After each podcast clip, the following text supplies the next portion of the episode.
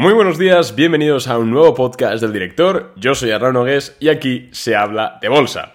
Hoy, episodio muy importante, muy interesante, más que importante, porque al final la importancia de todo es relativa, y es que vamos a volver a abordar un qué va a pasar con el mercado o qué previsiblemente va a ocurrir o qué creo yo que va a ocurrir en el mercado. Y es que desde que hace unas tres semanas, eh, más o menos eh, cerca del pico de este rebote ¿no? que tuvimos, eh, subí un episodio a este podcast que podéis verlo y escucharlo y comprobar que, que así es, que no hay nada invent. Em, diciendo que, ojo, que salta una nueva alerta bajista en el mercado. La alerta bajista, para quien no haya escuchado el episodio, básicamente fue que la gran subida, el gran rebote que llevábamos en los mercados era debido en gran medida a cierres de cortos y no a compras, digamos, orgánicas de acciones, lo cual nos daba a entender que, ostras, eh, los cierres de cortos no es una forma de, un, o sea, no sostiene un rebote, no sé si me explico. Tenéis más información para aprender en el episodio este, que creo que es eh, cuatro atrás del que estáis escuchando ahora mismo, pero bueno, ahí decíamos básicamente que había una gran señal bajista y que mucho cuidado, ¿vale amigos? Mucho cuidado y efectivamente el mercado ha bajado un 8% desde, eh, desde el pico este, ¿no? Del que hablamos del rebote, 8,21% el SP500 y el... A ver, el Nasdaq cuando ha bajado, que lo tengo aquí. El Nasdaq, uff, está bajado más. a ver, desde el pico ha bajado 10%. Así que, bueno, pues eh, no estoy diciendo tampoco que yo predije la caída, porque, porque no, simplemente eh, cuando, cuando saltan señales de que hay que tener cuidado, hay que extremar las precauciones. Simplemente eso. Entonces, ahora, en una nueva entrega de ¿qué va a ocurrir? Voy a comentarte mi, opinión al respecto. Y en primer lugar, eh, tenemos que mirar o atender por qué han caído, por qué hemos tenido, por qué hemos tenido estas caídas en el mercado.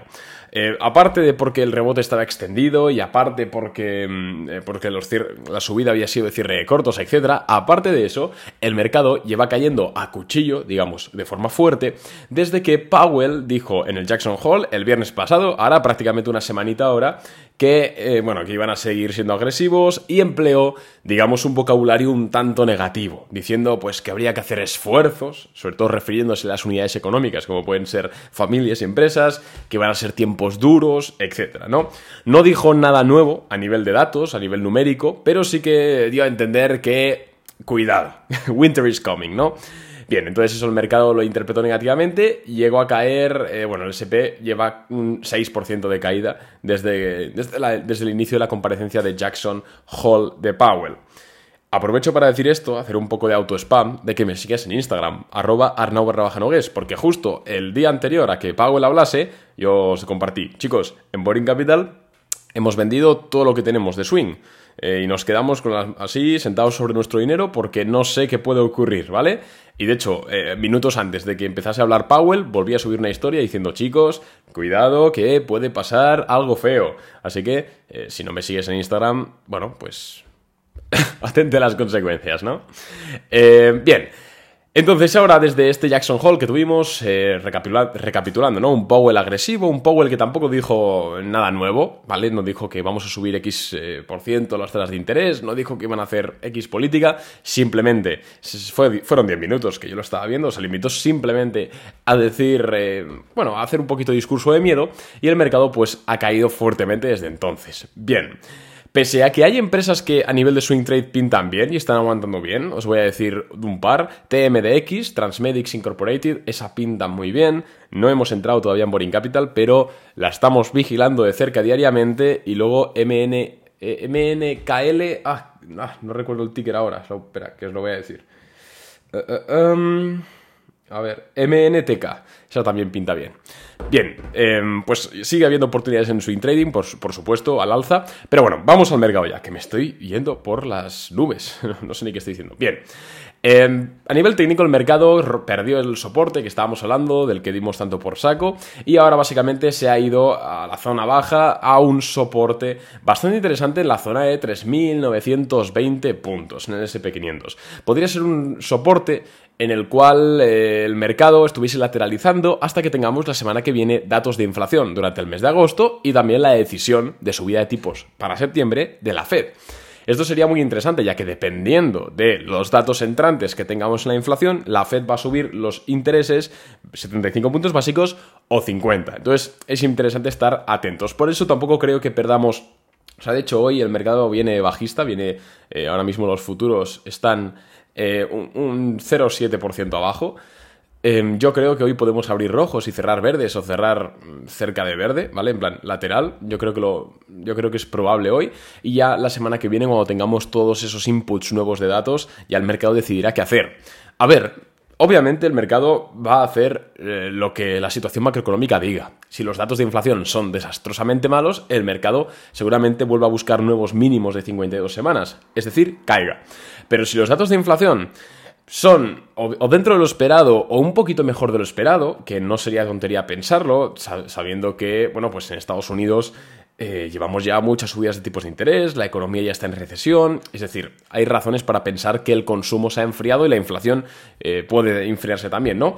Si vemos esto, yo creo que es posible que veamos no un rally alcista increíble en el SP500, pero sí una mini subida y sobre todo paz, paz y calma para que aquellas empresas de swing que estén cerca de máximos históricos o que estén mostrando fuerza relativa, etcétera, eh, pues exploten al alza, que es al final lo que nos interesa. Porque, sinceramente, yo no creo que el SP500 se mueva de forma Insisto, a no ser que haya un dato muy impactante que no sepamos, ¿vale? Pero no creo que se mueva de forma muy exagerada, ni al alza ni a la baja.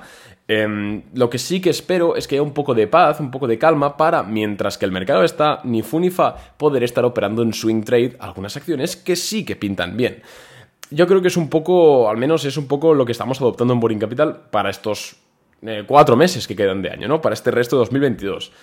Em, lo que pase a partir de ahí, pues obviamente depende, de nuevo, de la inflación que haya, depende también de lo que haga la, Fed, etcétera, ¿no? Pero em, es un poco mi opinión. Entonces, por resumir, porque igual no te ha quedado claro, porque la verdad es que hoy no estoy fino, me estoy enrollando muchísimo. El mercado ahora mismo están en, una zona de soporte.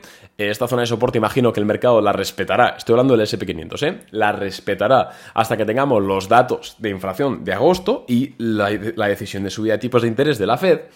Y pueden ocurrir dos cosas, ¿vale? Una, que la inflación sea desastrosa, sea muy por encima de lo esperado, que no creo que suceda, tan, dicho sea de paso, pero si sucede, el mercado plof, o sea, se va al carajo. Em, y la otra opción, que creo que es incluso, bueno, es bastante más probable, es que los datos de inflación ya no que sean buenos, sino que son cerca de lo estimado, la Fed termina subiendo 75 puntos básicos en septiembre, pero como este escenario el mercado lo lleva descontando desde el viernes, que habló Powell, que hemos visto que ha caído el mercado un 6%, es posible que veamos un rebote fuerte para aprovechar, para hacer algún intradía o incluso para aprovechar en algún swing, la verdad, ¿por qué no? Yo es algo probable que, veo, es mi opinión, por supuesto, puede estar equivocada, pero bueno, simplemente por compartirla y porque tengáis un input más de información, coño, pues no se pierde nada. Entonces, hasta aquí el episodio, la verdad, no tengo mucho más que hablar. Eh, le he sacado 8 minutos de conversación a un gráfico, soy, soy espectacular.